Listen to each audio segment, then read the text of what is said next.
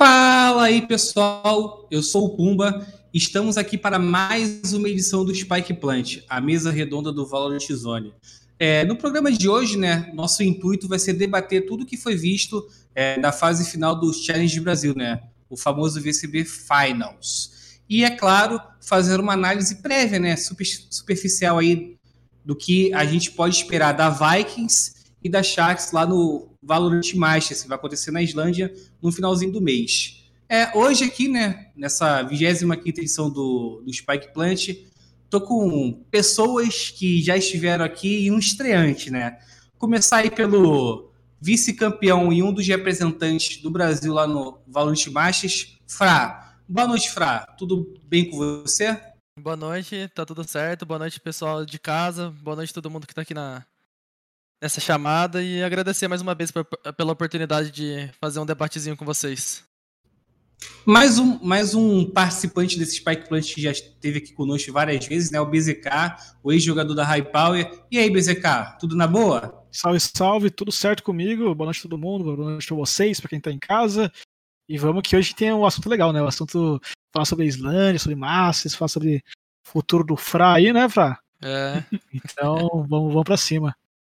O, o, nosso estreante da noite, né, o Sonho, ele é treinador das ex-NTZ Angels, né, uma das principais equipes do cenário feminino brasileiro. E aí, Sonho, como é que você tá? Salve, salve. Queria agradecer primeiro o convite ao Pumba aí, primeira vez participando do, de um debate assim, né? Nunca participei de, de algo do tipo e tô ansioso aí pra gente discutir um pouco sobre como vai ser os campeonatos e como vai ser a, a Sharks e a Vixen lá no Finals.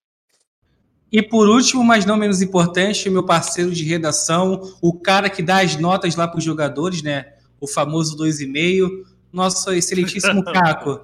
E aí, Caco, como é que, como é que você tá? Tranquilo? Salve, Pumba. Frabe, ZK, sonho para estar com vocês aí. Vamos conversar um pouco aí sobre o que rolou nesse BCB. Então, galera, é, passado é, as apresentações, né, fazer uma introzinha aqui básica, né, o VCB Finals ele chegou ao fim nesse fim de semana, né? Com a Vikings ficando com o título após vitória sobre a Sharks por 3 a 1 de virada, né? E essas equipes finalistas, né, serão as representantes do Brasil no primeiro Masters Internacional, né? É, o primeiro campeonato da Riot vai contar com todas as regiões. E esse torneio vai acontecer lá na Islândia, né? Como todo, todo mundo já sabe, no dia 24 a 30 de maio. De maio. Para começar, né, para esquentar esse nosso debate, é, vamos fazer um destaques aí iniciais do que vocês viram no campeonato, começando aí pelo Caco. Caco, o que, que te chamou a atenção no torneio? Eu vou. Eu acho que pela meu destaque positivo, acho que vai para tirando a Sharks e a Vikings que conseguiram a vaga, eu vou dar um destaque, um destaque positivo aqui para a Van pela boa campanha dela. Mesmo ela perdendo na abertura, ela conseguiu ter uma recuperação ali, ganhou depois a Game Landers, bateu o Slick no confronto que era considerado um confronto ali muito disputado, muito equilibrado. E foi, acho que até onde que deu. Então, acho que, futuramente, acho que a Van pode ter um adversário mais cascudo, tanto para Sharks quanto para Vikings, que agora estão mais à frente né, no cenário. E você, BZK, o que, que te chamou a atenção no, no, no VCB Finals? Ah, eu acho que. Eu esperava que a, que a Vikings fosse um dos dois times classificar. Eu acho que estavam com um jogo muito sólido, mas eles ganharam e venceram de, de certa forma até tranquilidade para chegar até, até a final, né? Uh, acho que a Vikings surpreendeu, conseguiu continuar evoluindo mesmo depois do, do, da vitória já no primeiro VCB. Eu acho que então essa hegemonia da Vikings, essa era como é se construir a Vikings no Brasil, me chamou bastante atenção. E concordo com o Caco também, eu acho que a Van surpreendeu bastante, principalmente a vitória sobre o Game Raiders. Uh, a Van conseguiu fazer um 2x0 em cima de uma das equipes que é uma das principais cotadas aí para a Islândia também. Uh, a Sharks classificar ali, acho que não, foi tanto, tanto surpresa, porque a Sharks já vinha muito forte, uma evolução muito grande, mas o fato da Game Raiders ter ficado de fora tão precocemente, não chegou nem naquele jogo decisivo, ó, se perder esse jogo tá fora, se ganhar tá dentro, eles caiu no meio do caminho. Eu acho que foi o, o, o mais surpreendente, assim, para mim, uh, sem dúvida, foi a, a Guimarães ficar de fora. E você, Fra? E você, Fra? Você que né, foi vice-campeão aí, não só falando do, do, seu time, né? O que, que você achou de interessante também no torneio? Eu achei interessante no torneio, com toda certeza. Acho que a gente tá vendo que eles estão tendo um time muito sólido, tanto na defesa quanto no ataque. Eles não, não dão mole, então colocar eles como uma hegemonia já aqui no Brasil. Eu acho que o fato da Game Landers também ter caído um pouco antes do jogo decisivo me surpreendeu um pouco, mas eu acho que a derrota pra gente doeu bastante neles, pelo jeito que foi. Acho que, acho que pode ter dado uma afetada dentro da, da do grupo deles. E acho que não dá para não destacar a galera da Ava Liberty, né? Que acho que começou um pouco a se desprender daquele fator hit, sabe? Se o hit não tá bem, a gente não consegue resultados bons. Se o hit tá, tá bem, a gente consegue despontar. Então acho que todo mundo do time começou a distribuir melhor. Acho que essas mudanças que eles fizeram de colocar o Missing de Sova, o chão de duelista, pode dar um impacto, um impacto novo pro time. Acho que eu colocaria, eu colocaria essa, essa surpresa assim que rolou dentro do campeonato.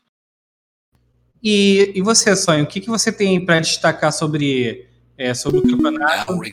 É, até se você tiver algum destaque negativo, ó, por exemplo, você acha que faltou alguma coisa para algum time, também pode falar, viu?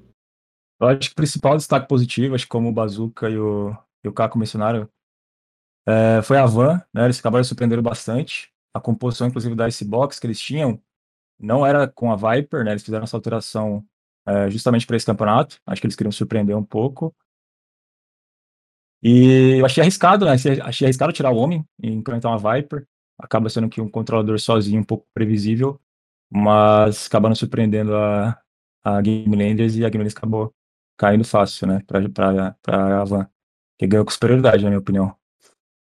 É, eu não vou ficar de fora também, né? Eu acho que o, o destaque que eu vou que eu vou dar vai ser para parte individual, né? É, até pegar um pouco do que o, do que o Fight falou é, em relação a Vikes, né, sobre o FRZ, é, a gente via basicamente nos outros, nos outros nos campeonatos anteriores a Vikes meio que dependendo do Saci ou do GTN, né? E o FRZ ele veio destruindo nesse torneio, né? Jogando de Jet, como a gente já viu, mas principalmente de Fênix, né? De Fênix ali.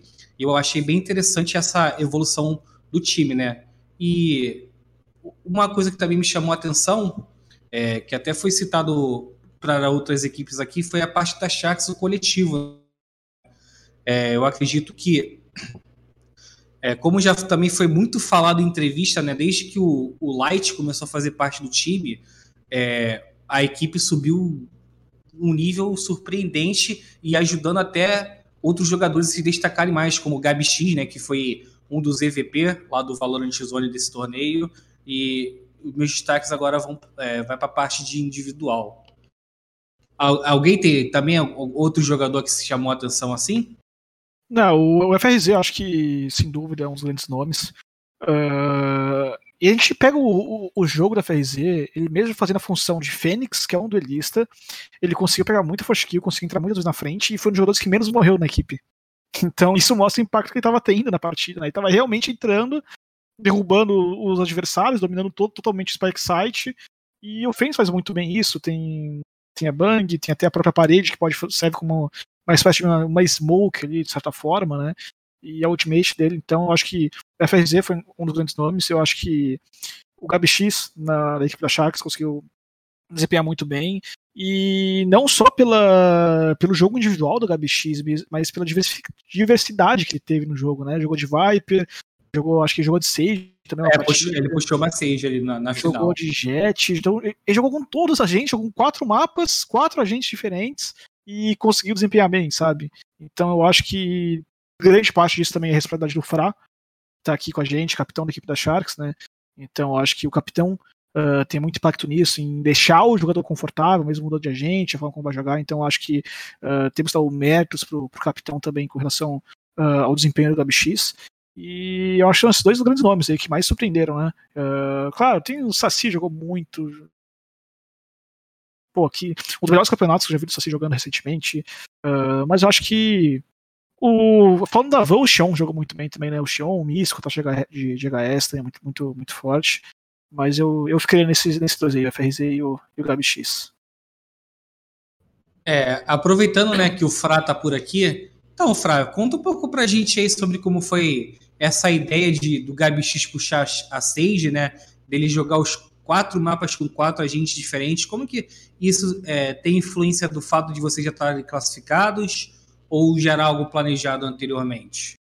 Então, a gente chegou a conversar no domingo, um pouquinho antes do jogo, daí a gente pegou e falou assim, galera, o meta que a gente está usando, os agentes que a gente está usando já está totalmente ultrapassado.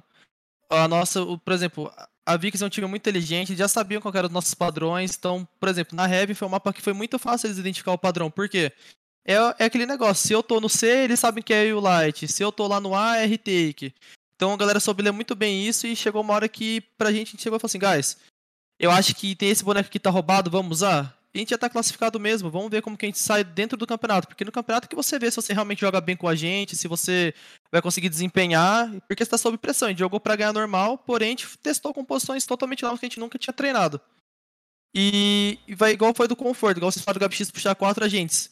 Eu sempre sou o cara que quando precisa de um boneco novo, eu sou o cara que me ofereço. Então, mano, jogo de Sky na Bind, jogo de, já tava jogando de Sage na Icebox, tudo em prol do conforto do time. E nesse box a gente, tava com, a gente tá com um grande problema na defesa. A gente falou assim, vamos tentar montar uma composição voltada para defesa, ver se gente, o que a gente consegue fazer. Quem que pode fazer isso, quem pode fazer aquilo? Eu escolhi por Killjoy, o Gabi escolheu pela Sage, e a gente montou a composição normal, sabe? Mas com certeza a gente vai ter que alterar alguns agentes dentro das composições, porque a gente já tá muito ultrapassado. E acho que eu vi um tweet do Niang, se não me engano, que ele falou que o meta que a Vikings está usando hoje em dia é o melhor. Tem que aproveitar a mesma Viper, a Astra. São bonecos que estão totalmente fora da curva e você precisa masterizar e ter eles no seu jogo, senão você vai ficar muito para trás. Dá para você ganhar? Dá, mas eu acho que você vai sofrer muito. E um exemplo disso, para mim, é na Heavy. Na Heavy nossa já tá totalmente ultrapassada, a gente precisa inovar. E não foi surpresa nenhuma a gente tomar o espanco que foi. É, a gente né, terminou esse VCB Finals com as duas equipes indo para a Islândia, né? Eu queria saber de vocês, né? Se, se te, quais são as outras equipes que saem desse torneio com força, assim, né, para o restante da temporada? O, você, você acredita que esse o sonho, você acredita que esse VCB Finals ajudou quem assim para o futuro no competitivo? Eu acho que com certeza a Van é, era um time que não vinha se destacando tanto, é, mas que acabou crescendo muito na competição.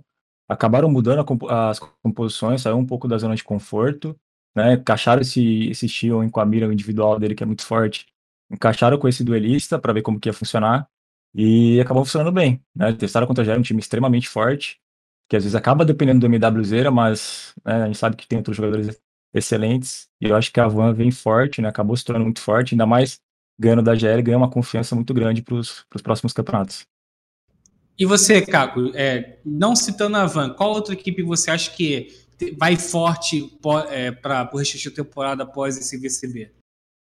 Sendo sincero, eu acho que Game Landers e PEN. Acho que essa derrota acho que foi a mais doída para as duas equipes no campeonato. Acho que as duas foram que mais sentiram. Eu acho que elas entenderam, pô, a gente precisa fazer alterações, igual o Farah falou. Que, tipo, eles já, já entenderam que o meta que eles estão usando já é antigo. Agora imagina a Game Landers estava repetindo estratégia de 2020, entendeu? A PEN, a PEN ainda tentando encaixar o seu jogo. Então acho que eles vão tentar acho que agora é a hora deles acordarem. Acho que se eles acordarem agora, eles vão ficar para trás, que nem, por exemplo, a Bora que ficou para trás, entendeu? Outras equipes se destacaram então, e caíram muito de rendimento. Acho que, como essas equipes são grandes, eu acho que elas vão acordar para os próximos meses aí. É, a gente viu o, o, nesse VCB Finals, né? Até que no último Spike Plant, né? A gente falando que a Gaming, né, entraria como meio que o, maior underdog do torneio. O, o Fra, você que viu lá é, de dentro, né, o desempenho das equipes, você acha que a Endgame, pelo que a equipe conseguiu no torneio, também sai forte é, para o restante da temporada? Eu acho que sim, porque eles são um time muito jovem, acredito eu. E não é querendo desmerecer eles nem nada, mas eles não têm algum jogador de outro FPS que teve muito destaque ou que foi algum campeão mundial, que é o que está acontecendo hoje aqui dentro do Brasil que é o que? A, a, galera que tá top 1, assim, top, top, top 1, top, até o top 5, vai, sempre teve jogadores com muita experiência dos outros lados, então acho que eles estão aprendendo a ter esse. estão aprendendo a amadurecer, sabe, com os erros, estão vendo que tal a gente funciona, tal a gente não funciona. E eu acho que o que eles mais precisam inovar é na questão da composição, sabe? Eu acho que eles estão um pouquinho fora do meta, e eu acho que isso daqui tá começando a pesar um pouco em todas as equipes do Brasil, sabe? Se você não conseguir sair rápido da sua zona de conforto com as alterações que a Riot oferece, você vai acabar ficando ainda mais para trás, mais para trás, vai dificultando ainda mais seu jogo. E, e é daqui para baixo, sabe? Então acredito que eles saem forte em sim, ganharam muita experiência pelo jogo que eles fizeram, mas acho que eles precisam amadurecer bastante ainda essa questão do coletivo, do, de quem que pode se sacrificar, quem não pode, sair um pouquinho da zona de conforto. E você, BZK, quem você acha que pode te dar trabalho assim pós-torneio? Ah, a Van já foi citada, não vou entrar muito no, no assunto da Van, mas eu acho que a gente vai ter que esperar um pouco para ver os próximos acontecimentos, né? Existem alguns rumores, bastidores de mudança de algumas lineups. Uh, a própria Vorax ficou de fora, uh, não sabe o que vai acontecer com, com, a equipe dele, se vai ter reformação. A B4 também está vindo muito forte agora e ficou de fora do, do, do campeonato principal, né? Então são muitas fortes que ficaram de fora também, e que não é porque ficaram de fora do VCT que são equipes fracas, são equipes muito fortes, são equipes com muito potencial também, até pro próximo uh, VCB, né? Então eu acho que o top 4 para mim tá muito claro, é, é Sharks, Vikings, Landers e e a Fúria, peço perdão. E, cara, o, o que vem atrás ali tá todos os times muito disputados, todos os times muito parelhos, é, todo mundo pode ganhar de todo mundo. É, se alguém vacilar, vai perder o MD1, se vacilar mais ainda, vai perder o MD3 também. E vamos ver como os times vão se reestruturar. Às vezes não precisa nem de dar mudança de de jogadores, né? Às uma própria mudança interna, só mudar funções. Por exemplo, tive a PEN hoje jogando com funções diferentes, né? Então, mudei de Sova, o tempo voltando pro delista. Então, às vezes, a mudança na, na NEP não precisa ser necessariamente por jogadores, pode ser uma comissão técnica também, mudar o coach, um analista novo, mudar um pouco o estilo de jogar. Eu acho que isso é o que, que vai mudar bastante para esse próximo evento. Eu acho que, sem dúvida, muitas equipes entraram no salto alto uh, durante essa competição do VCT, uh, entraram pensando que ia ser um pouco mais fácil, que realmente foi, e aí foram surpreendidas, né? E aí, quando tomaram a surpresa, ficaram de fora do campeonato, por exemplo, equipes que não tinham tanto nome, não tinham, uh, teoricamente, tão, tanto poder de fogo, quanto, na verdade, chegou no servidor, chegou no campeonato e teve, né? Mostrou muita, muita eficiência. Então, acho que uh, temos que ir com calma, vamos ver as mudanças que vão acontecer, porque o nível está muito bom. O nível brasileiro está realmente muito bom. É, para a gente fechar esse bloco né, de análise do VCB assim, é, é claro que eu não vou deixar de botar vocês um pouco na parede assim e perguntar quem deveu, né? Que vocês sabem como é que é o Spike Plant, né? Tem que ter essas perguntinhas. Começando aí pelo Caco, já deu uma risadinha? Eu? Caco, é, deu uma risadinha, começa. Ô, Caco, é, começando pela Slick, né, Caca? O Caco, por que você acredita que. O que, que faltou na Slick nesse campeonato assim, né? Que a Slick, né, para quem não, não entende tanto assim, a Slick disputou nas duas etapas as três fases, né? Todas as fases eles jogaram. Aí teve no Masters e agora teve no, no, no Challenge Finals, né? Para você, cara, o que, que faltou para a Slick nesse campeonato? Pô, eu acho que foi, não sei, eles tiveram um apagão no segundo jogo, porque a primeira partida contra a Sharks, o Farataque de prova, jogaram muito bem. Foi uma partida difícil para eles ganharam o primeiro mapa, a Slick ganhou o primeiro mapa ali, eu falei, nossa, a situação tá complicada. Deram um sufoco no segundo mapa, mas acho que foi na segunda partida, foi contra quem ganhou contra a GL, né? É, acho que foi contra a GL e, e eles não funcionou nada que eles tentaram. O Aspas também estava muito apagado naquela partida e acabou que não funcionou. Acho que acho que no que não pode acontecer não tá no dia deles, entendeu? Não pode acontecer esse apagão. Eles realmente é um, é um, time muito bom, eles precisam evoluir e tal. E eu acho que é um time que tá tentando trazer as coisas novas. O Donça usando muito a Astra já, que nem, que nem o Sutecas estava. O Sutecas faz na Vikings. A gente vê Viper na, na formação, entendeu? Não pode acontecer esse apagão. Acho que tem que ser um time mais constante. O, o sonho, é, a PEN, né, ela chegou é, nesse VCB Finals aos 45 minutos do segundo tempo, né, se classificando ali na terceira fase. E até no, no último Spike Plant, a gente, eu, né, eu que não, não tiro meu da reta, eu falei que a gente não deveria é, subestimar a PEN por mais que a equipe, por mais que a equipe tenha passado dificuldade para se classificar. Só que diferente dos outros campeonatos, né, é, dessa vez a equipe não funcionou, cara. É, você acredita, cara, que isso é resultado é, da inconstância que a equipe vem apresentando nesse início de temporada? Então, Pumba, é, a gente já treinou bastante contra a PEN. Eu acho que, distou bastante, assim, um fator que, que é o diferencial para as equipes que estão Tar 1 Tar 2, que são a Sharks e a Team Vikings, e, e a PEN, eu acho que é a estrutura tática do time. A PEN, na minha, na minha visão, pelo menos, tem uma estrutura tática muito básica, é muito simples, e para você criar uma estrutura tática muito forte, você precisa de gente né, criando o tempo todo, inovando o tempo todo. A Riot muda o meta o tempo todo, então você tem que estar tá, é, analisando o que, que funciona, o que, que não funciona e mudando. Então, acho que a PEN acabou perdendo um pouco nessa questão de estrutura tática, e a Sharks e a Vikings vem destoando bastante com, com essa é, estrutura bem sólida. É, para falar é, outra equipe, né, que o pessoal tava com alta expectativa, mas não cumpriu tanto assim, é Game Landers, né? E não tem ninguém melhor para falar sobre a Game Landers do que o cara que eliminou a equipe, né? ô, ô, ô, Fra, é, você, né, não só pela Sharks, mas pela Squad 5, né, ganharam deles lá na Horus, e o pessoal até brinca falando que vocês são a criptonita da Game Landers, né, cara? É, você que venceu eles em finais, já, já em uma final, agora venceu num jogo decisivo, cara. É, o que, que você achou que faltou diferente assim, para a equipe é, ir melhor né, nesse VCB Finals? Eu acho que eles ido melhor nesse, nessa reta final do campeonato, eu acho que faltou um pouco, igual eu falei, acho que sair um pouco da zona de conforto, tanto dos agentes como dentro do, do jogo, porque. Ai, tô dando um chiadinho. É... Rapidinho, rapidinho. O sonho, o seu Mickey. Não. Obrigado, sonho. Então, voltando, é, pra mim tem que ser um pouco da zona de conforto. Eles têm muito aquele estilo de pegar, juntar todo mundo.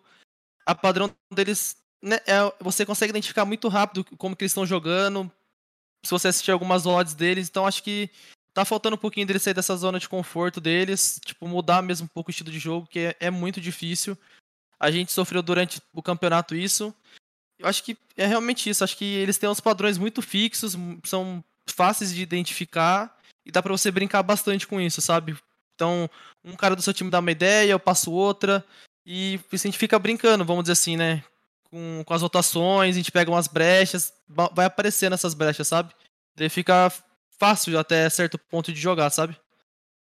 Ô, BZK, aproveitando um pouco do que o Fra falou, né, da forma de da Game Landers jogar, a gente, né, eu falei bastante isso no Twitter, inclusive, ia a Game Landers jogando ainda como, é, como se fosse 2020, né? É bem verdade que a equipe tentou mudar um pouco o estilo de jogo, né? É, surpreendeu um pouco até quando o MWZ trouxe aquela reina, né? Aquela, aquela reina Lurker, Lurker, mas só que é, voltaram a jogar o que era ano passado. Você acredita que é, esse, esse foi o, o, principal problema da equipe nesse VCB Finals? Ah, eu acho que. E até tentaram mudar também. Uh, a Ascent, se não me engano, jogaram inclusive com o Sky, né? A gente chegou até. Teve um treino de contra a Game Landers e apareceu ali de repente uma Sky no time. A gente falou, ué, uma Sky acontecendo a Game Landers, sabe? Só que ao mesmo tempo isso foi uma semana antes do VCT, foi muito pouco tempo. E para você masterizar o agente, você tá realmente confortável com a gente, é, quando você muda um agente desse, coloca uma escala de composição, muda muito o time de entrada, muda muito o time de rotação de CT, de TR, e acaba que a equipe não consegue se adaptar em tão pouco tempo, muitas vezes, né? Uh, a equipe da Sharks, para mim, uh, o Fra pode até me corrigir se eu estiver errado, mas eu tenho uma sensação que a Sharks copia muito a Game Daniels antiga, só que conseguiu adaptar muitas, muita coisa nova. Então adaptou a Viper na composição, uh, algumas padrões que a Sharks faz hoje uh, são algumas padrões que você via a Game Lands fazendo no passado, só que a Sharks mudou uma coisinha aqui, uma coisinha ali, uma rotação um pouco, um pouco diferenciada. Então eu acho que a Sharks conseguiu fazer o Game Landers, não conseguiu, sabe? Uh, eu acho que a Game Landers demorou muito para se adaptar. Uh, são jogadores muito bons. E eu, no lugar deles, também não, não sei se foi errado isso, porque ao mesmo tempo que você demorou para se adaptar, tava dando certo. Então, por que, que eu vou arriscar mudar tudo se eu tô ganhando praticamente tudo no Brasil, se eu tô indo chegando às finais, se, se eu consigo chegar até a Islândia jogando dessa minha forma, por que, que eu vou mudar, sabe? Então, eu acho que não crucifico muito os jogadores da Game Landers ou a falta de, de, de mudança, porque tava dando certo para eles. Só que agora é aquele momento que chegou, não deu certo. Vamos arrumar? Vamos volto pro quadro branco, recomeço tudo do começo e vamos, e vamos recomeçar, porque a Game Landers, por mais que eu ache justo a Sharks e a Vikings terem ido para o Islândia classificação, porque são duas equipes muito fortes, muito fortes. Eu acho um pouco injusto também que a Game ficar de fora, porque a Game dominou o Brasil durante muito tempo. E eles mereciam também essa vaga, então a Riot podia mandar uma terceira vaguinha lá para o time brasileiro pra ele também, né? Pra vir na Brasileira na gringa, Estados Unidos, ia ser, ia ser fantástico. Eu acho que eu acho que existe mesmo um pouco da, da dependência do MWZ por, pela parte da Game Landers.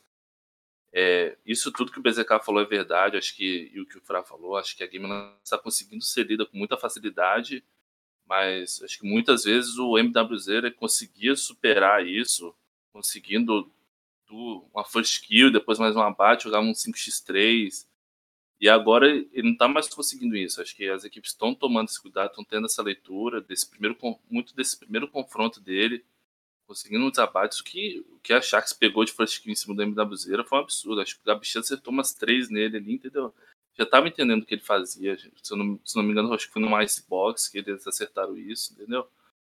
Então, o MWZ continua sendo um puta jogador que é capaz de resolver partidas. No, pelos números dá para ver isso. Mas eu acho que a Game Landers, se quiser continuar tendo essa dependência, acho que vai ter que fazer algumas adaptações, entendeu? Usar a Sky, tem que usar a Viper, trazer a Astra também para sua composição. É, eu entrando nessa discussão assim, né, de todas as equipes assim que eu citei é, nas perguntas, né, eu acredito que um ponto em comum, né, entre essas três é, é, a, é a falta do jogo coletivo. Eu até cheguei a twittar, né, que na minha opinião um, de, um dos diferenciais da Sharks e da Vikings é o jogo coletivo, né? Por mais que, por exemplo, a, a Vikings, né, tenha lá o, o o FRZ, que joga muito, o Saci, por exemplo, o Saci foi, foi estrondoso na final, entendeu? A final dele foi, foi espetacular. Mas o coletivo fala mais alto, a Sharks a mesma coisa. O Gabi X, pô, o que o Gabi X e o Prozinho jogava, jogava individual ou ganhava é, lances importantes na dupla ali também, o coletivo tinha uma hora que chegava mais alto. E esse, é, por mais que o pessoal brinque do meta da informação, eu acho que o diferencial das equipes hoje no Valorant é o coletivo. E é o que faltou, né? É, nessas três equipes assim que, que eu citei nas perguntas, né? A Slick, o Asper chegou com o status de star player, né?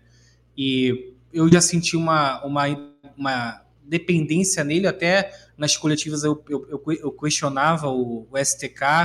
A mesma coisa para né, com, com o Muris, né, e ainda tiraram o Conan de duelista, que, tá, que no First Strike ele foi um dos destaques, e na Game Landers precisava, precisava jogar é, o John, né, e o MWZ, e a, a, Sharks, né, e a, e a Vikes mostrou que o coletivo no, no Valorant está falando, tá falando mais alto, né, o coletivo ganha jogo por mais que as equipes tenham os star players. Vocês concordam com isso? Concordo, concordo. Eu acho que uh, o maior exemplo disso é, é, a própria Vikings, né? Acho que a Vikings uh, é um dos, um dos maiores exemplos disso. Mas, ao mesmo tempo, olha quantos jogos também o individual do MWZ, o individual do John também ganhar para Game Landers, né?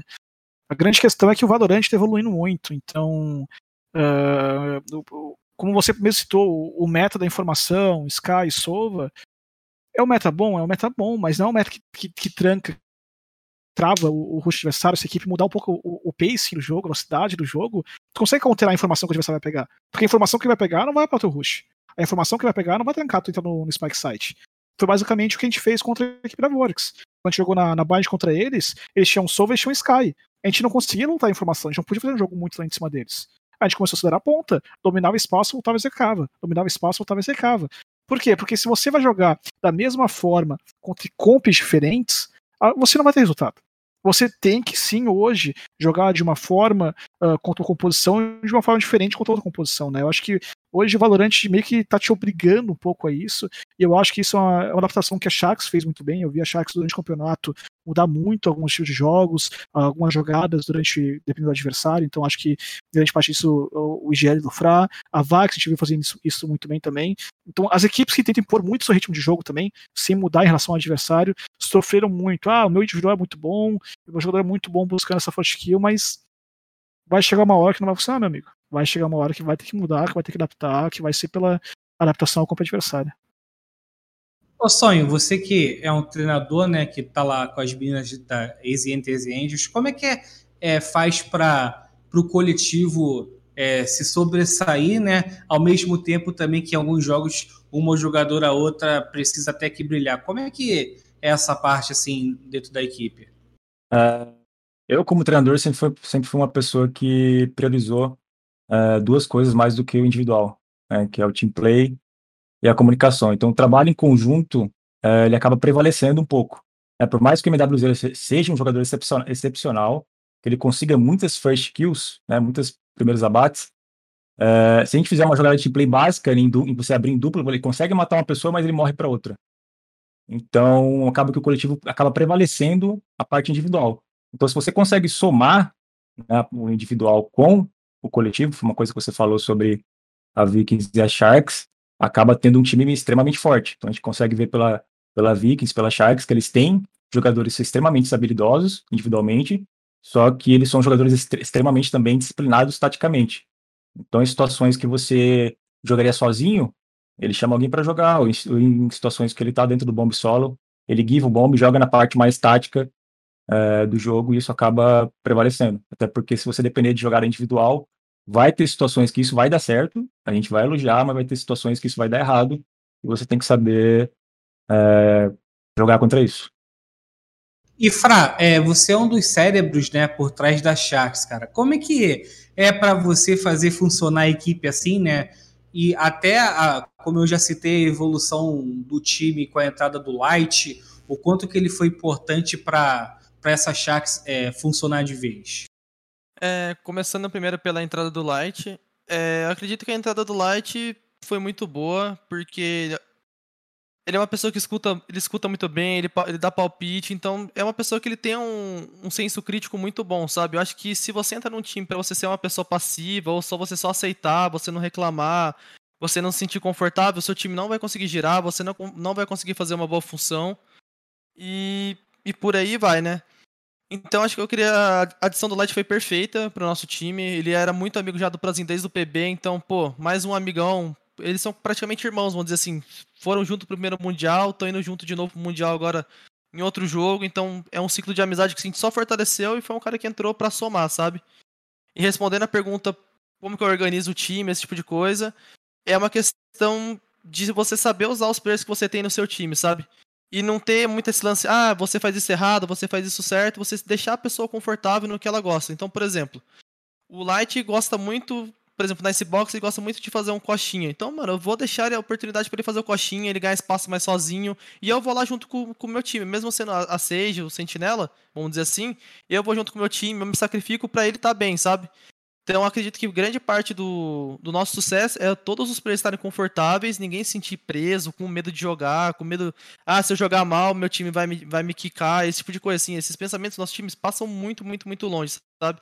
E a gente também sabe resolver todos os problemas sem brigar, sabe? Eu acho que isso é um fator muito importante. E eu dou total mérito ao Matheus, que é o nosso psicólogo, que ele tá trabalhando muito nessa parte do mental, porque no alto nível qualquer detalhe faz a diferença, sabe? E eu colocaria isso, né? Como esse esse sacrifício meu também da minha parte. O que precisa ser feito, eu tô fazendo. Se eu preciso dropar uma AK pro GabX abrir o bomba e eu jogar de pistola, eu vou fazer. E eu e é isso que faz funcionar o time, sabe? Acho que a união nossa tá muito forte e o psicológico também. Então acho que são dois grandes pontos que que a gente trabalha muito dentro do time, não só a parte tática, sabe? Ou dentro do jogo. Fora do jogo também a gente é muito amigo e a gente resolve todos os problemas que a gente tem para resolver. Vamos agora entrar na parte do meta, galera. É, falando até um pouco sobre escolhas dos agentes, né, e dos mapas. Uma coisa que me chamou a atenção, né, quando eu fui estava montando o roteiro é, em relação ao VCB Finals, né, é, foi a, o esquecimento da split, né? A gente só teve, se eu não me engano, uma, uma escolha de split nesse, né, nessa fase final, e sendo que é um mapa que é bastante usado lá fora. É, BZK, por que você acredita que faltou split é, nesse torneio? Ah, eu acho que principalmente que a galera aprendeu a jogar muito bem Icebox, né? Além de começar a gostar também do mapa. Então, a gente via nos primeiros campeonatos a Icebox e deixaram um pouco de lado, eram poucas equipes que jogar Icebox. Agora a Icebox meio que já virou um mapa da rotação que todo mundo quer jogar, todo mundo começou, aprendeu a gostar do mapa. E a partir do momento que você aprende a gostar de um mapa novo, algum vai sair, né? Porque o time acaba banindo, vai acabar vetando, Aí o time que é muito forte na split, outro time, pô, não jogo tão bem split. Já vão vetar, já vão tirar, não vamos dar chance. Então eu acho que a entrada da Breeze na, no Uppool agora nos próximos eventos também vai mudar um pouco isso. Eu acho que o, o fato da Breeze entrar no Uppool talvez obrigue também alguns times a voltar a treinar a split, a mudar um pouco a rotação, começar a banir Ré, banir, banir Bind, jogar Breeze, jogar também split, então acho que adicionar um mapa novo, essa rotação vai mudar bastante. E a split também uh, teve algumas mudanças, uh, foram até significativas, mas a forma de jogar o mapa não mudou tanto. Uh, ficou muito parecido com o que era ultimamente, antigamente. E eu acho que os times ficaram um pouco saturados, também um pouco cansados, a mesma coisa, jogar aquele estilo, joguinho chato, sabe? Então eu acho que os outros mapas facilitam mais, dão mais opções, são mapas mais mais gostosos de jogar, com mais opções táticas também, né? Então eu acho que esse é o principal motivo aí que a Split deve ter saído um pouco da, dos preferidos aí das equipes. Ô Caco, é, você acredita, cara, que essa não preferência pela Split, né, deixar o mapa renegado, possa trazer problemas para o Brasil lá fora, tendo em vista que, por exemplo, na Europa e na América do Norte a Split foi um dos mapas mais jogados? Eu torço para que não, né? Mas Mas falando sério, é, eu acho que eu acho que os dois times que estão indo para lá, tanto a Sharks contra a Vikings, acho que elas têm coisa preparada para split mesmo não mesmo não tendo mesmo não tendo jogado elas aqui no, no VCB, eu acho que pô, o mapa tá desde o início do jogo, entendeu? É, mesmo com a entrada de novos agentes, eu acho que eles vão estar preparados, entendeu? Hoje a gente vê o lado atacante indo um pouco melhor, né? Acho que nos últimos campeonatos estava rolando isso, mas acho que eles vão estar preparados com, com o estilo de jogo, com o que o Fra está falando, com o que a gente vê a Vikings é, trazendo de estudo. Acho que eles vão conseguir se adaptar rapidamente ao jogo e se eles não sentirem preferência, ainda bem que existe o ban, né? Já que é tudo MD3. E, e, e você, Sonho, é, você acredita que é, você concorda com o BZK que é, o fato da split não ter sido picado foi por saturar? É sempre aquele, aquela forma de jogar? Ou também dificuldade tática, assim, é, é, para esse mapa? Eu acho que não. Eu acho que, concordando um pouco né, com o BZK, acho que deve ser questão que o pessoal não gosta muito do mapa. É um mapa que a gente não tem necessidade de jogar com Sova, então tem que jogar com, com Breach ou com Sage, né, com os bonecos mais que não aparecem tanto no meta e, sei lá, eu gostaria muito de ver uma Viking jogando uma split, jogando de, de, de Breach, jogando com um personagem diferente, a não ser o Sova. É um mapa que, que é muito fechado, é um mapa que o lado defensivo acaba sendo um pouco mais forte. A Riot tentou fazer as mudanças para né, diminuir essa diferença, mas, como o Bazuca falou, né, ele não tem essa. Eh, não teve essa mudança assim tão significativa nesse sentido, invés de deixar os lados mais equilibrados. Então eu sou suspeito para falar, porque o nosso time ama jogar split, a gente ama jogar de Breach, então eu acho que é um mapa muito é, divertido nesse sentido, porque a gente muda um pouco o meta, né? Diferente dos outros mapas, a gente não tem necessidade de ter o Sovo, então a gente consegue encaixar um Breach e jogar de forma mais agressiva. Então eu acho que é um mapa que sim, deveria é, aparecer mais, e sobre as equipes estarem ou não preparadas, eu acho que com certeza Sharks e Vikings têm treinado bastante esse mapa, talvez não tanto quanto os outros, mas com certeza vão estar preparados para enfrentar os outros times. E e você, Frau, o que, você tem a dizer assim? Você, cara que teve lá no campeonato, né? Por que, que você acha que é, teve essa. O, esse não, não querer jogar split do torneio? Eu acho que primeiro de tudo é o fator pelo pique, que você começa no ataque, é um mapa muito difícil de você atacar, você pode ter jogadores muito bons no ataque, que acho que qual, todos os outros times também têm jogadores muito bons e é um mapa muito fácil de você pegar as, as, as kills, sabe? É, são mapas muito fechados, então você, na minha visão, você dá chance ao azar, sabe? Pro underdog conseguir ganhar de você. Se você começa jogando split, você perde o pistol, o outro cara já começa a pegar um operator, a raise do outro time já, já tem um ponto para faltar uma ultimate, já começa a complicar o seu jogo, sabe?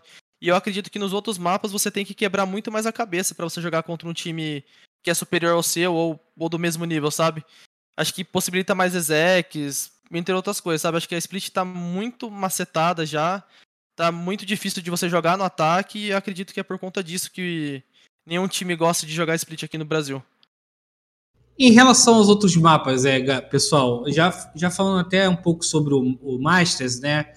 Vocês acreditam que qual seria o melhor mapa assim, para os representantes brasileiros é, jogar lá fora? Pode até começar com você, Fra.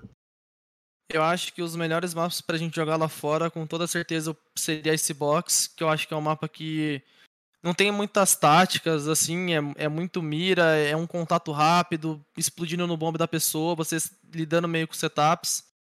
E acredito que também a Ascent é um mapa muito bom daqui do Brasil. Bastante equipes jogam bem. Eu acho que a gente aprendeu, evoluiu muito aprender durante o campeonato a jogar Ascent. Acho que a Vikings joga muito, muito, muito bem Ascent. Acho que eles não tinham perdido nenhuma Ascent até então, até chegar na final. Um time que eu gosto, que eu gosto muito da Sente, que a gente treinou bastante, foi a, a SB4 também. Eles têm uma Sente muito boa.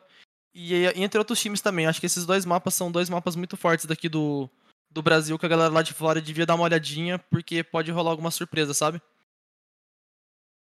E tem mais alguém que acha que outro mapa assim pode ser o nosso diferencial lá fora? Eu acho que a Bind da Vikings está muito forte também, né? Eu acho que a base da equipe da Vikings teve uma vitória, acho que estava 90% de aproveitamento no Brasil. E eu acho que a gente vai uh, ter uma boa representação lá fora. Mas a Heaven, eu acho que, analisando um pouco o jogo internacional e um pouco da Heaven brasileira, eu acho que a Heaven vai ser o mapa que o, o brasileiro vai ter que começar a se reinventar um pouco, né? Eu acho que principalmente com a chegada da Astra, uh, tem muitos times que ainda que não estão usando muito bem a Astra, ou até chega a botar mais um tá totalmente masterizado. E a Astra na Heaven tem um impacto muito grande para quebrar aquele choke point, né? Quebrar aquela a zona de contato das duas equipes. Então, você usar uma Astra bem usada na Heaven é o diferencial do mapa. E eu acho que o Brasil ainda não tem não chegou no nível internacional com relação ao uso do agente. Eu acho que esse vai ser um ponto pegado, esse vai ser um ponto que as próximas equipes vão ter que começar a treinar aí para chegar no Mundial agora um pouco mais forte, também para o futuro aqui do, das próximas edições do, do VCT. É, falando é, ainda sobre essa questão de, de meta, né? Falando sobre os agentes agora, até aproveitar um pouco do que o BZK puxou na resposta dele, é, eu também, montando o roteiro, eu notei né, que o Brasil, né, em relação às outras regiões, né, é, o Brasil preferiu ainda mais o homem do que a Astra, né? Começar é, com um sonho aí que comanda uma das primeiras equipes a trazer a Astra para o competitivo, cara. É, por que você acredita que isso aconteceu, né? Tendo em vista que a Astra, entre os três agentes é, recém-lançados, né, foi o primeiro assim, a chegar mais rápido no, no competitivo? Uh, eu acho que para as equipes uh, do Brasil optar mais pelo homem, eu acho que é mais por uma questão de conforto. Uh, eles já utilizavam bastante homem, já estavam mais confortáveis, e utilizar a Astra acaba mudando um pouco o estilo de jogo, né? mas mesmo, mesmo assim a gente optou por utilizar, a gente é uma equipe que gosta muito de uh, mudar o meta, né? usar outros tipos, outras formas de jogar. Se estiver chiando, pode me falar, viu? Mas assim, a Astra é um boneco extremamente forte, principalmente na Bind, eu acho que é um mapa que, que as equipes brasileiras podem ter dificuldade lá fora. É, os times de fora utilizam muito bem a Astra na questão né, de, de, de, travar as entradas, né? Você vem com uma equipe que tem muito utilitário, muita informação para fazer uma entrada, e uma Astra simplesmente ativa né, a, habilidade dela de puxar e acaba né, totalmente com a tua entrada. Então, questão assim de, de pessoas não optarem, as equipes não optarem por utilizar a Astra, eu acho que é muito questão do conforto e sobre a gente utilizar, porque a gente curte mesmo, a gente gosta bastante de jogar uh, metas diferentes e utilizar outras formas de jogar. Ô, Caco. É questão do tempo, né? O, é, um monte de torneio encavalado em cima do outro. Também. A gente vê VCB em cima de VCB toda semana. É, acho que mesmo mesmo mesmo sendo um nível profissional, onde todo mundo se dedica, treina todos os dias, eu acho que para trazer um, um, agente novo para um campeonato assim, valendo vaga, entendeu? Pô, deu errado a gente, perdi a vaga, agora já era, entendeu? O cara rodou. Por causa que deu um risco, acho que é, foi mais por causa da zona de conforto mesmo. Pra não arriscar e não se dar mal. E é, e é difícil jogar de aço também, né? Convenhamos. O skill é. gap pra jogar com a gente é difícil pra caramba. Tem que. Então, o homem, tu, tu tá correndo ali, solta o smoke, solta a bang do TP e foi. A aço separa, entra o modo astral ali, faz a estrelinha, estrelinha, estrelinha, sabe? Então muda muito o time, o, o, a velocidade de jogo, e é difícil pra caramba jogar de aço, não é fácil. Então, além do treino em time, o jogador tem que jogar muito ranqueada de aço, pegar muito time de aço, tem que jogar muito, masterizar muito o agente. E, e é difícil, é difícil. É um agente que tem um skill gap muito grande, né? falando só sobre um pouco que o Caco falou, a gente teve também essa dificuldade de, de tempo, né? A gente, como time feminino, a gente tem que disputar ambos os campeonatos. Então a gente tem uma dificuldade muito grande, porque acaba um campeonato feminino, a gente tem que disputar o VCB no próximo dia. E aí, ainda mais a gente que tem, sempre está disputando né, chegando um pouco mais longe nas competições, a gente acaba disputando mais competições, tendo pouco tempo para treinar, mas a gente, né, deu sorte que a gente tinha Shizue, uma pessoa que quis muito, né, assim que saiu o personagem, masterizar, e não levou muito pouco, não levou muito tempo para ela conseguir jogar bem, aplicar bem o boneco. E você, Fra, como é que você vê essa disputa entre esses dois agentes assim? E por que, né? É, até sua equipe usou bastante o homem, porque você acredita que o homem foi mais preferido do que a Astra? É o que o pessoal aí comentou ou tem mais algum segredo por trás? Eu acho que, primeiro de tudo, as nossas táticas que a gente criou para o campeonato eram baseadas no homem. A gente falou assim, galera, o que, que a gente vai jogar para esse campeonato? Vai ser isso, a gente não vai mudar? Não vamos mudar. Então a gente colocou na cabeça que a gente ia jogar de homem, quer dizer, todas as composições a gente setou antes do campeonato e vão ser essas composições. E por conta mais do conforto também, e por conta das, táticas que a gente já tinha, que a gente tinha criado outras também para mudar um pouco o ritmo do jogo. Mas eu concordo que a Astra tem, já, já tá no meta há muito tempo e precisa ser usada principalmente é, em mapas que você tem muito choke point, sabe? Mapas de que você tem muito contato rápido. Por exemplo, na Heaven, na Bind, eu acho que ela é necessário usar hoje. É, é, impossível você jogar uma Heaven hoje contra uma Astra e você não ter Astra no seu time, sabe? A gente sofreu muito isso contra a VKS e contra os outros times até no treino mesmo.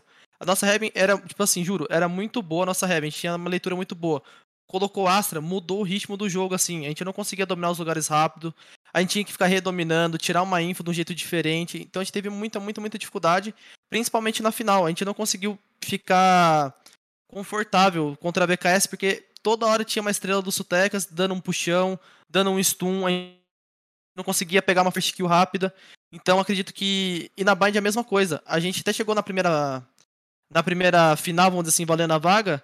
E a gente sofreu muito na Bind. A gente ia executar. Eu falei, eu, por exemplo, matei, sei lá, três bonecos na Bind. Eu juro, eu só morria na ganha do GTN junto com o puxão da Astra na Bind. Eu não conseguia trocar um tiro. Eu ia pra trocar tiro com 40 de vida. Então, tipo, é, são modos novos de jogar, igual o Bazooka falou. Você tem que se adaptar. E eu acho que para mim, que ela é core nos mapas, é na Heavy e na Bind. Todo time brasileiro ou lá de fora tem que ter, senão vai ter muita, muita dificuldade em jogar. E também pode até lembrar que um tempo atrás os, os jogadores americanos, não lembro quem foi, não sei se foi o Elis, comentou que ela estava muito roubada. Ele falou que não, ela é um antijogo. Ela tem é, todo mundo lá. Todo mundo e, lá comentou sobre isso aí. Por esse negócio mesmo que o Fra falou, que ela segura muito, entendeu? Ela trava muito o jogo do adversário. Muita estrela que ela tem, cara. É, ela é muito forte. Ela acaba fazendo muito papel do Brit também, né? Que papel que o Brit fazia na Heaven de segurar espaço, manter informação, manter. evitar o domínio da equipe adversária. E aí a Asa consegue fazer basicamente o mesmo trabalho. Claro, não é tão bem feito com o Brit, né? Mas consegue fazer uma, um trabalho similar sem abrir mão de um, de outro duelista, sem abrir mão de, de, de outro agente. Então, uh, tu consegue manter solo, consegue manter uh, o, seu, o seu controlador e o controlador faz o papel de um, de um iniciador também, uh, de certa forma, né? Eu, eu, acho que você fala alguma coisa também, eu te cortei, Fra, desculpa. Não, eu concordo com o que você falou. Eu acho que a Astra tá fazendo um papel duplo, vamos dizer assim. Ela consegue controlar o espaço e ela tá super confortável no outro pegando informação. Então ela tá negando informação Exato. lá do outro lado do mapa e você tá super safe, sabe? Você não precisa se arriscar, você não precisa ficar mal posicionado, igual acontecer com o Brit. Tipo assim, você tinha que começar com o Brit no lado da B, porque você tinha que soltar o stun todo reto pro long, sabe? Ela tá lá no fundo C, garantindo o C dela e ajudando outro time a dominar até com uma pessoa só, sabe? E ela força muito o recurso do outro time, ou até mesmo impede, tipo assim, você dá chance ao erro, sabe? O que aconteceu muito com a gente na Heaven. A gente ia dominar o long, puxão, tomava pique pra alguém, sabe? Então, o boneco tá totalmente fora da curva, precisa ser usado nesses mapas que tem muito contato rápido. Acredito que na Saint, na Icebox, ela não, não tem grande efeito, porque são maps que dá para você utilizar uma Jet, uma Raze, bonecos que counteram um pouco ela, e dá para você dominar um pouco mais atrasado o espaço, sabe? Mas igual eu falo, na Heaven e na Bind, ela tá totalmente desleal, sabe? Tá fora do controle na minha visão. Posso encaixar uma outra pergunta aqui pro Frá também, Pumba? Pode, é, o, espaço é seu aí. Vou botar o Frá talvez uma, uma situação meio complicada aqui. Mas alguns mapas, por exemplo, o brasileiro é muito bom de jet, vocês têm o KBX que joga muito bem com a gente. Uh, o fato de você tirar o homem da composição botar Astra, você perde também a bang do homem, né?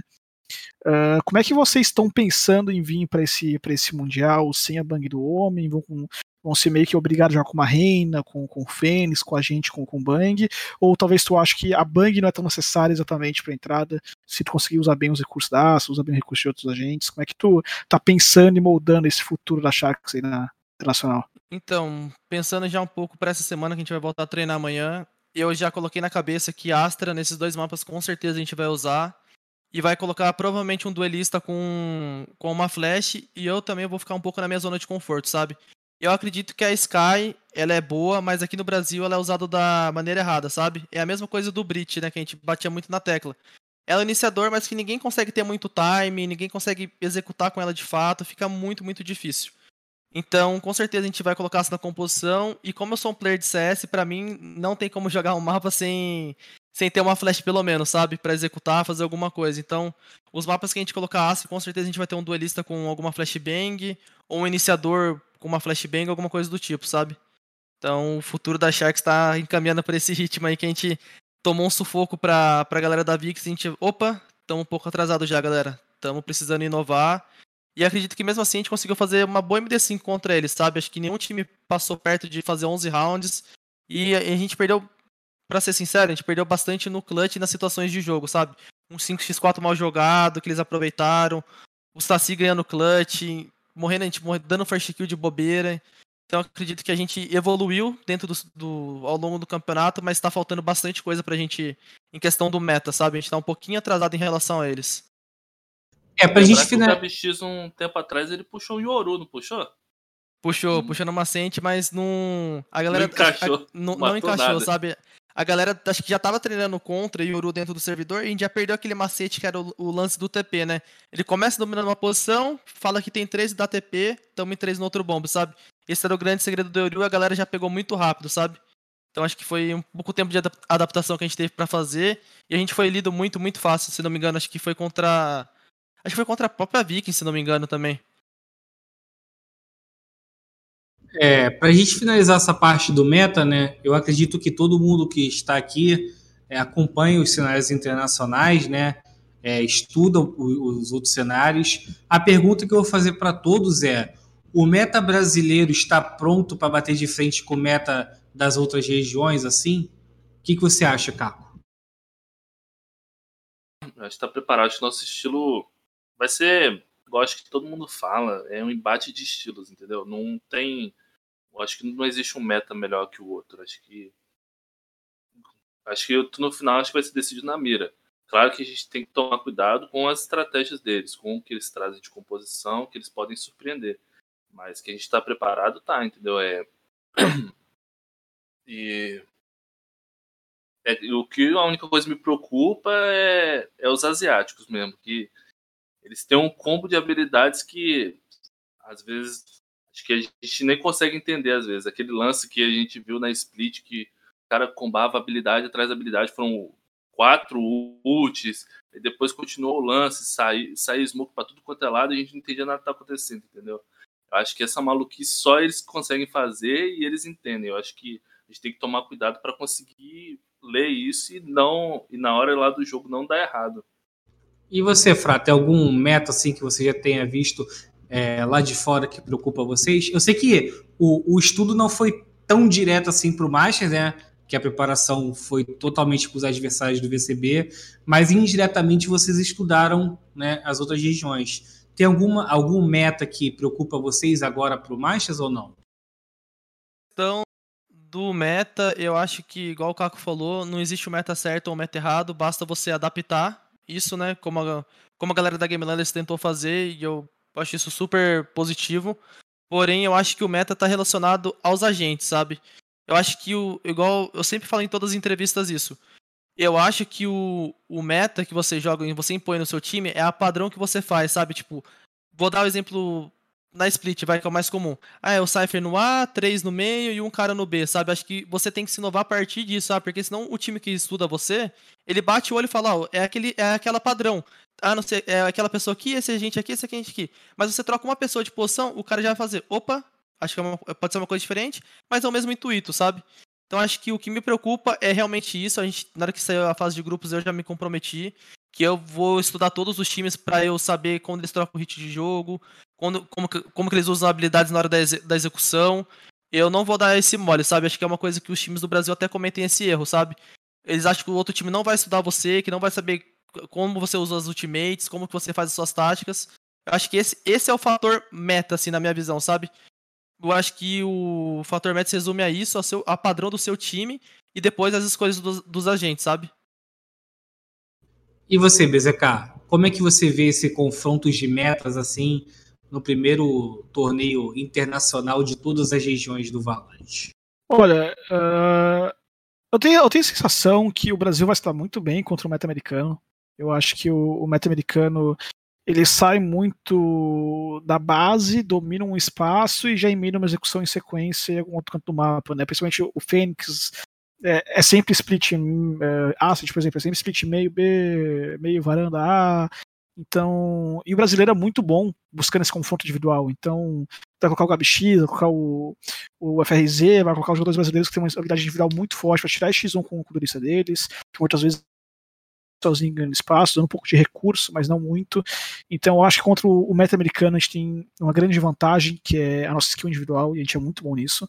E, mas ao mesmo tempo, o estilo de jogo europeu uh, me dá um pouco de medo, até a equipe da Fnatic, que vem ali, pô, comp com Brim, Viper, é, é muita coisa que tranca, é muita coisa que trava, e talvez o fato, não, não que seja impossível counterar, não que seja difícil jogar contra, mas o fato de você não estar tá acostumado a jogar contra isso, o fato de você não ter o time para jogar contra, contra aquela composição vai dificultar um pouco. Então eu acho que o Brasil vem muito forte, sim. Uh, a própria. A final do. que a, a tirou aqui para os strikes da Coreia, eu acabei não assistindo, né? Eu acabei só vendo o resultado depois, não sei como bem exatamente como é que tá o jogo dos caras. Mas a Visa Strike era um time que me preocupava muito também, porque eles vinham sempre com posições. Primeiro era o Breach na mão do, do Stacks, depois vi conseguir colocar a Skype pegando muita informação. Só que aí eles perderam, né? Então. Não sei bem como que a Naturn tá, tá, tá vindo para esse Mundial, mas a, a Coreia também me assustava um pouco, né? Mas eu acho que o Brasil tem vem forte sim. Eu acho que o Brasil está nos metas, por mais que algumas equipes estejam atrasadas e com relação a agentes, a gente está um, um, passo um pouco à frente na relação de, de skill individual. Uh, tu vê muitas equipes europeias, americanas, que tem um, dois jogadores estão um pouco abaixo do restante lá, né? E no Brasil aqui tu não vê isso. Tu vê cinco jogadores na equipe, cinco jogadores muito bons, cinco jogadores muito fortes individualmente. Enquanto uh, tu tem aqui um, um complô de muitos jogadores bons em poucos times, lá fora tem muitos jogadores bons em muitos times diferentes. Então eu acho que esse é um diferencial do Brasil e o fato de ter muita equipe forte no Brasil treinando entre si, Sharks treinando contra Game Landers, Sharks treinando contra a Fúria, uh, Ben treinando contra contra Vikings, sabe? Então, tipo, é muita equipe forte treinando entre si, o nível vai subindo, o nível vai subindo, o nível vai subindo, enquanto lá, lá fora é, a gente já sabe que existem as panelas, né? Oh, tu tem chance de jogar contra mim no campeonato, não vou treinar contra você. Então, as equipes americanas estão jogando só contra o time Tier 2, então acho que isso afeta bastante, sim, a preparação. O Sonho, você, né, como treinador, deve assistir a equipes de diversas regiões para buscar coisas novas para as meninas, né? É, você com certeza deve ter visto jogos dessas regiões que vão enfrentar, enfrentar a gente, né? Lá no Masters. É, tem alguma que você acredita que, olha, a Vikings e a, e a Sharks precisa ficar de olho? Você vê alguma região nesse, nesse sentido? Com certeza. É uma, uma, equipe que o BZK, inclusive, mencionou, que é a Fnatic, é uma, uma equipe que usa muito bem os agentes que, que têm as habilidades básicas muito fortes, né, que é o caso da Viper, Astra, é o caso do Brink, que ele mencionou. E o diferencial deles é a coordenação desse uso de utilitários.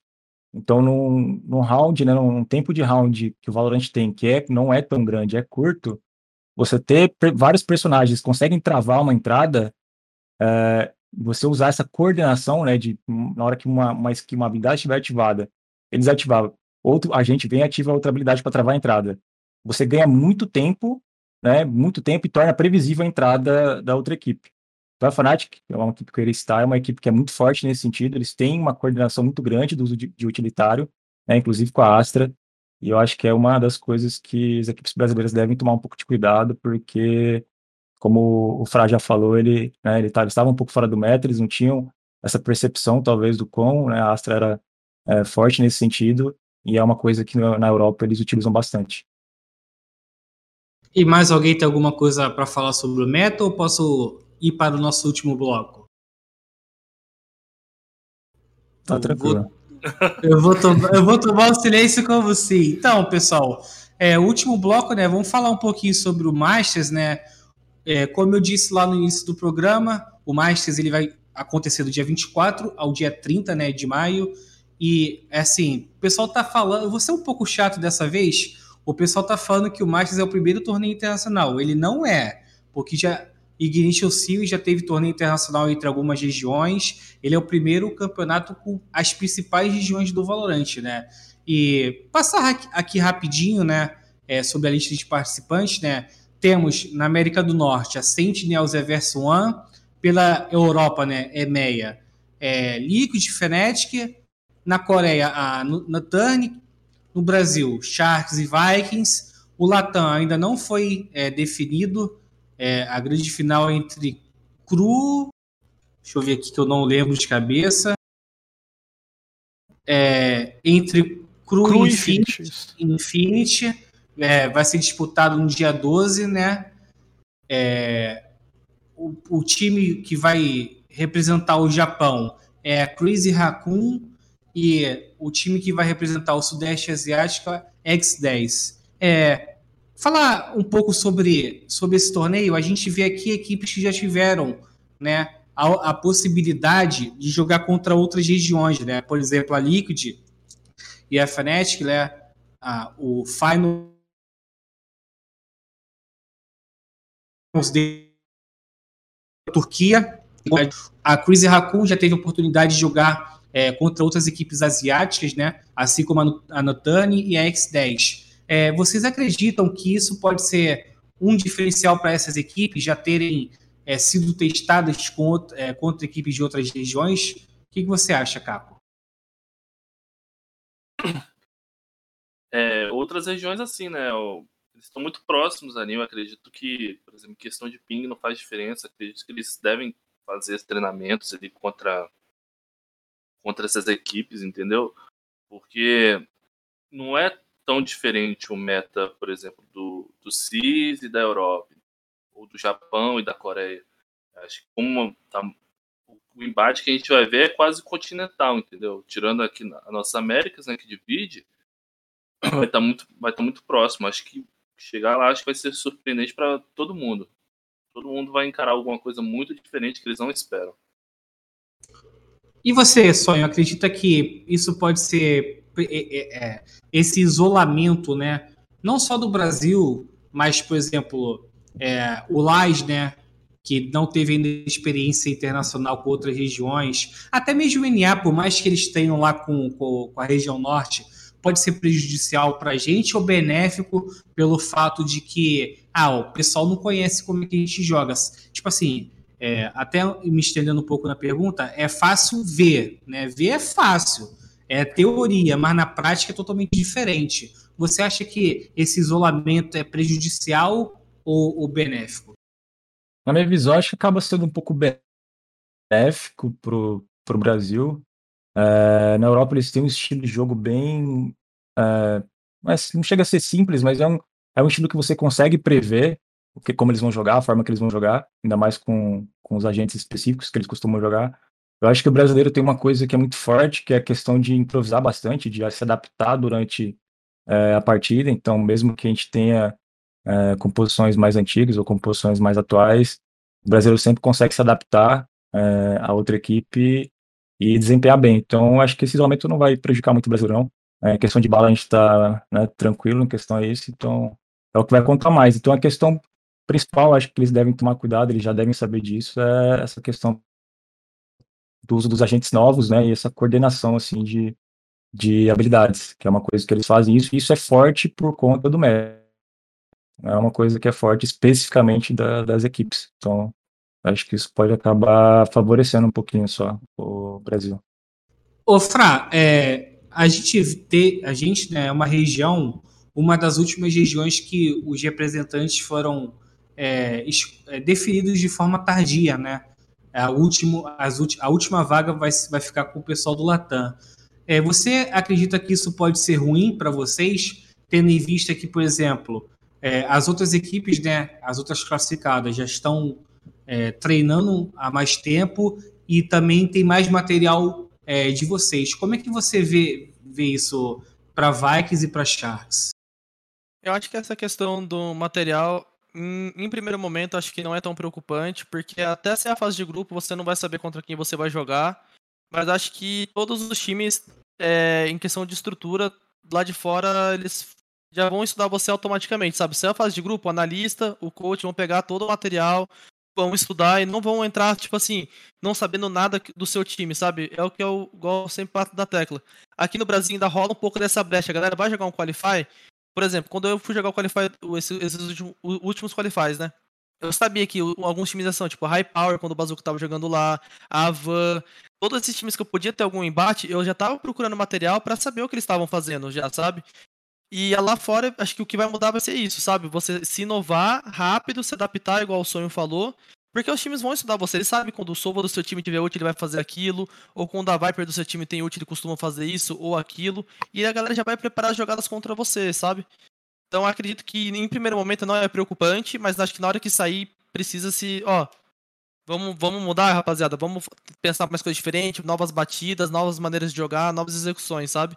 Então acho que isso que vai diferenciar o nível lá de fora, sabe? Você chegar preparado para qualquer time lá de fora, sabe? Você não chegar dando mole, não chegar não entendendo nada que tá acontecendo sobre os metas das regiões, sabe? Então acho que a questão vai mesmo de você estudar e chegar muito bem preparado para os confrontos. Você já sabe quando que vocês viajam, Fra? E se vocês vão fazer bootcamp, alguma coisa antes? Ou... Então, o que vai ser o seguinte, a gente vai chegar, a gente vai viajar acho que sexta-feira, daí como acho que são 30 horas de voo, se eu não me engano, a gente vai chegar só no dia 15. Aí chegando no dia 15, eu não sei como que vai ser, mas a gente já tá num grupo já com os times europeus que treinam lá. E a gente vai fazer um, um bootcamp porque a gente tem que ficar em isolamento, em isolamento durante acho que seis dias, se eu não me engano. E depois disso a gente vai reunir todo mundo junto e vai continuar treinando, sabe? Uhum. Então acho que a gente vai chegar lá, todo mundo vai ter o, o, computador no quarto, a gente vai se adaptar, ver como funcionam os treinos lá de fora e vamos começar a treinar, sabe? Até o dia do campeonato. Acho que a gente chega dia 15 ou 16, não sei como funciona esse, esse lance do fuso horário, como que muda. Mas chegando lá, a gente já vai instalar os equipamentos, já vai se adaptar e no outro dia já vai começar a treinar, sabe? Já, já se preparando lá até o dia 24. Se eu não me engano, acho que dia 24 começa, né? Uhum. Eu também acho que é. É, para a gente finalizar aqui, vou até fazer a pergunta, né? Que é o título lá do, do anúncio do Spike Plant. BZK, na sua opinião, quais são as chances de Vikings e Sharks no Masters da Islândia? Olha, eu sou brasileiro, eu sou torcedor e eu falo que é 99%, vamos com tudo, vamos para cima. Confio muito nos meninos aqui do Brasil, acho que a gente está muito bem representado. Uh, claro, vai ser difícil pra caramba, não, não tem jogo fácil. Eu acho que ah, vamos jogar contra o time do Japão. Vai ser difícil. Ah, vou jogar contra o time. Vai ser difícil. Não, não tem jogo fácil. Vai ser tudo jogo pegado, mas eu, como bom torcedor, eu, como bom brasileirinho, eu confio muito. Eu acho que a gente pode surpreender muita gente. Da mesma forma como no CS, quando a Kabum foi e jogou aquela MLG em, em Aspen, surpreendeu todo mundo, a Mirage, principalmente. Pô, tinha melhor Mirage do mundo é brasileira, não sei o que. Eu acho que a gente pode jogar com alguma coisa parecida. Pô, melhor mapa da Bind, por exemplo, é, é da Vikings, é, é, do Brasil, o melhor mapa da Ascent, por exemplo, é da Sharks, é do Brasil. Então, não, não sei, alguma coisa do gênero, sabe? Uh, eu acho que a gente tem chance sim de ser campeão. Eu acho que tanto individualmente como coletivamente está bem representado, né? E o próprio Fra, o Fra falou, mano, estão os dois times brasileiros estão representando a gente, cara. Toda ajuda que eles precisarem, cara. Se vocês, se vierem pedir ajuda para mim, para analisar se for pedir ajuda pro Catraco, para analisar um adversário, se for pedir ajuda pra qualquer pessoa do Brasil, a gente vai ajudar. Então, eu acho que a gente tá todo mundo nessa mesma barca, estamos todo mundo junto. Uh, e, cara, tô confiante, tô confiante. Acho que o Brasil vem forte, sim, cara. E você, Sonho?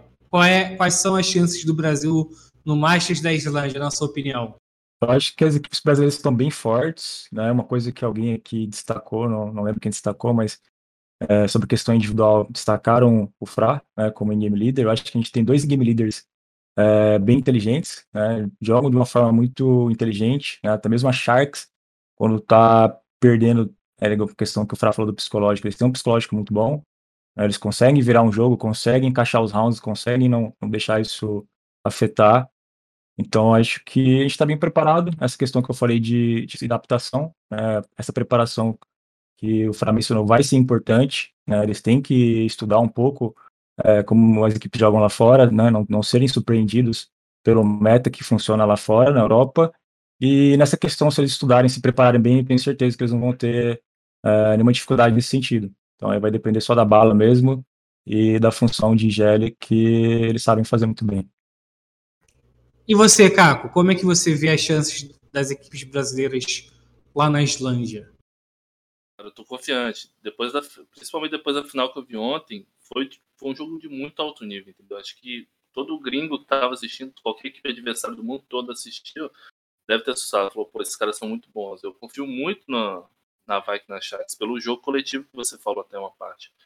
O time coletivo dá muito trabalho. Tem, tem potencial para poder trazer viradas em jogos que estiver difíceis, entendeu? Consegue inovar rapidamente. Eu tenho certeza que a gente vai, tenho certeza que a gente vai longe desse campeonato e a gente não vai precisar ficar discutindo que nem no LoL. Ah, porque passamos vergonha no Mundial desse ano. A mesma discussão do ano. Verdade. Então, tenho certeza que isso não vai acontecer com a gente. E passamos de novo, né? De Deus, né? E passamos de novo. e você, Fra, você, eu sei que é um pouco suspeito de falar isso, mas como que você vê a Sharks e até a própria Vikings, né? E indo lá para a Islândia? Eu acho que hoje, com toda certeza, acho que a Team Vikings é um time muito forte. Eles vão ser, vamos dizer assim, eles são a cabeça do Brasil hoje. Mas acho que logo quando terminou a final, alguma coisa do tipo que a gente conseguiu a vaga, o Sadak veio mandar mensagem pra mim no Twitter, tipo, agrade... tipo não, é, mandando, tipo, mensagem de tipo, parabéns, eu sabia que vocês iam passar, vocês jogam bem, esse tipo de coisa. Então, eu, eu acredito que lá fora o nível é da Vikings pra cima que a gente tá comprado aqui no Brasil, sabe? E igual eu falo, eu não quero decepcionar ninguém, mas eu acredito que vão ser confrontos, igual o Bazuca falou. Não tem essa de, ah, vou jogar contra o time do Japão, vai ser fácil. Ah, vou jogar contra esse, o Seed 2 DNA, vai ser muito fácil. Eu acho que acredito que, igual eu sempre falo, vai ser guerra dentro do servidor, mas eu acredito que os times brasileiros estão indo com bastante qualidade, sabe? Acho que a Vikings se adapta muito bem, a gente também conseguiu mostrar que a gente consegue se adaptar bem, mesmo que a gente tá um pouco bastante atrás até a gente conseguiu voltar dentro do jogo, mas eu, pelo amor de Deus, eu não quero ficar tomando toda hora 8x0 para começar a virar o jogo. É complicado. eu quero começar. É, é, é, até um problema nosso nosso time que a gente começa um pouco devagar, depois que a gente engrena, acho que a gente vai mudar totalmente isso na hora que a gente for treinar, e acho que a partir dos treinos também dá pra gente perceber como que vai ser, sabe? Mas eu acredito que a gente tá entendendo bastante do jogo, a gente tá se adaptando bem, a gente tem algumas boas leituras. E eu acho que vai ser o mais importante, igual o Sonho falou, vai ser de suma importância esses dias que a gente vai treinar lá e ter conteúdo pra gente assistir os outros times, sabe? Pra gente não chegar tomando susto. Eu, igual a gente tomou. A gente, eu falo isso até mesmo quando a gente jogou contra a Sharks. Contra a Sharks ou contra a Vikings na, na, primeira. Na primeira. Na primeira final valendo a vaga, sabe? A gente tomou bastante susto, a gente falou, caraca, tá difícil, é uma coisa que a gente nunca viu antes. Essa questão da Astra. E chegando no outro, no, no, domingo, no caso, a gente falou, opa, já sabemos como dá pra gente lidar, a gente precisa fazer isso, fazer aquilo, fazer X coisas para puxar uma rotação. Então, acho que esse, essa preparação um pouquinho antes do campeonato vai fazer total diferença se a gente vai bem ou não. Então, pessoal, estamos aqui finalizando, mas antes de dar o tchau, vou dar o um espacinho aqui para cada um de vocês, né? fazer o seu merchan aí, começando aí pela listinha aqui que tá aparecendo para mim no Discord. BZK, é a sua hora. Bom, agradecer primeiramente o convite. Uh, muito obrigado, é sempre um prazer, é sempre muito gostoso estar aqui com vocês, batendo esse papo, mantendo essa, essa conversa uh, saudável sobre, sobre o Valorant. Agradecer todo mundo que está aí acompanhando também, quem está tá assistindo. E desejar muito boa sorte para o Fra. Por favor, representem muito minha gente, vai estar na torcida, vamos estar mandando energias positivas para vocês. As minhas redes sociais são todas uh, BZK Game, BZK com no final, o Sil tá aqui embaixo. Então, deixa ele falar no Twitter, Instagram, fortalece demais, dá muita ajuda para o nosso trabalho. E, de novo, boa sorte, Fra, boa, noite, boa sorte, Sharks, boa sorte, VKS, boa sorte todo mundo. E muito obrigado pela companhia, muito obrigado por terem participado aqui do Spike Plant, seja no chat do, da Twitch, tá ouvindo em podcast depois. Forte abraço. E você, Caco, o rei das notas? Fala aí seu arroba aí para o pessoal reclamar um pouco com você lá, em vez de ficar mandando DM para mim. pode, pode continuar mandando DM pro Pumba aí, Gabriel Melo. Não precisa me seguir nas redes sociais, não. Só, se, só acessar o site Valorant Zone. É, agora, falando sério, queria agradecer por um convite. Você não falou lá no começo, mas não é a primeira vez aqui. Eu que sou meio. Não gosto muito de comentar as coisas, gosto mais de só conversar, só bater papo, mas foi legal. Agradecer o BCK aqui pela companhia, o Sonho, e também o Fra, que abandonou, que abandonou lá o matchmaking para poder participar aqui do programa. Desejar uma boa sorte para ele no campeonato e certeza que, que vocês vão bem, cara. Valeu, obrigadão, Puma. Sonho, mais um estreante aí. Fala aí as suas redes sociais para o pessoal te conhecer melhor também. Não só você como pessoa, mas seu, seu ótimo trabalho junto com as meninas lá da. Posso chamar é, de Fire Angels, tá né? Porque a gente é FA agora, né? FA Fire Angels, né? Então, fria gente aí, mas é uma brincadeira assim, né? Eu tenho meu Twitter, só uso mais meu Twitter. É... Então, meu Twitter é sonho underline AL. É, queria agradecer né, a, o convite. É a primeira vez que eu pude participar né, com essa conversa, a gente discutir sobre é, esses assuntos importantes. Queria desejar minhas é, boa sorte aí para o Fra, para a equipe da Vikings. Eu acho que a gente está muito bem representado. Igual o Bazuca falando que precisar aí da gente, é, eu estou aí. Se precisar é, de mim, qualquer questão assim para ajudar a equipe, eu estou aí também. E, e é isso. Tudo certo. Por último, mas não menos importante, as, uma das estrelas que representarão o Brasil lá na Islândia, Fra, é o seu momento. Eu queria agradecer primeiramente pelo convite de novo. Pumba, sempre é um prazer estar aqui com vocês, a gente trocando essa ideia saudável, igual o Bazuca comentou. Acho que é muito importante para a gente desenvolver o nosso cenário, tanto em questão teórica, quanto a gente fazer esse bate-papo, ter essa resenha. E fico agradecido por todas essas mensagens positivas que vocês falaram. Acho que é super importante para a gente, super confiante, todo mundo acreditando na gente. E eu agradeço de coração mesmo, porque eu vi pou, muito poucos comentários negativos. É, é, todo mundo querendo aquela força brasileira, sabe? É o brasileirinho ajudando todo mundo, ajudando a gente, ajudando a Vikings. Acho que isso daí é muito importante pra gente ir lá pra fora e fazer um bom resultado. E as minhas redes sociais é FraFPS na, em todas. Quem puder deixar um follow, tá por dentro das streams, dos campeonatos, até mesmo desses bate-papos, vai sempre ser muito bem-vindo lá, guys. Muito obrigado e mais uma vez eu agradeço vocês. É isso, pessoal. Estamos chegando a mais um final de Spike Plant e agora é a famosa hora dos créditos finais. Eu gostaria de agradecer a Gamers Club pelo espaço concedido, como nas últimas 24 edições, né? É, gostaria de avisar que os cortes desse programa vão, vão sair no nosso canal do YouTube, Gamers Club Media TV, né? Gostaria de agradecer a Chax, ao Geto por ter liberado o Fra é, pela participação e também a todos que toparam participar do programa.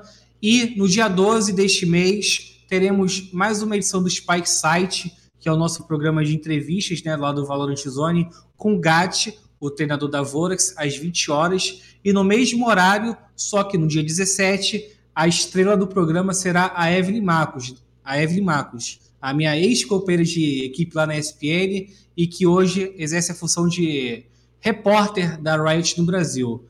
É isso, galera. Muito obrigado. Ah, agradecer também o Carba aí pelo Streamlabs. né? Nosso, nosso ponto aqui.